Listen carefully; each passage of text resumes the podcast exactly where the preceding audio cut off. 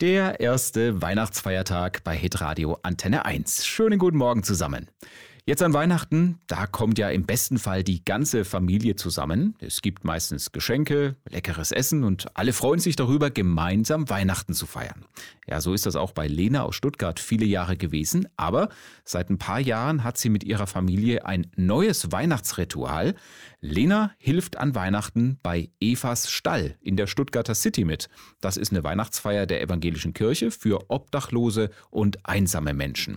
Lena ist dort ehrenamtliche Helferin und hat gleich die ganze Family mit eingespannt. Ich habe das ehrlich gesagt von einem anderen Ehrenamtlichen abgeschaut, der mir mal erzählt hatte, ja, er geht zu Evas Stall und dann nimmt er seine Kinder und seine Frau mit und die freuen sich immer und das ist ein ganz tolles Erlebnis. Und dann habe ich gedacht, ja, das kann ich einfach auch machen. Was gibt es Schöneres, als an Weihnachten Nächstenliebe zu leben? Das erste Mal hat Lenas Familie vor zwei Jahren mitgeholfen. Da haben sie Essen ausgegeben, Geschenke verteilt und mit rund 50 anderen Ehrenamtlichen einsamen Menschen zu Weihnachten eine echte Freude gemacht. Das war ein ganz besonderes Weihnachtsfest für uns auch, einfach diese Erfahrung zu machen, unter Menschen zu sein, diese Nächstenliebe eben zu spüren, zu geben und zu leben. Und ja, das fanden sie ganz schön.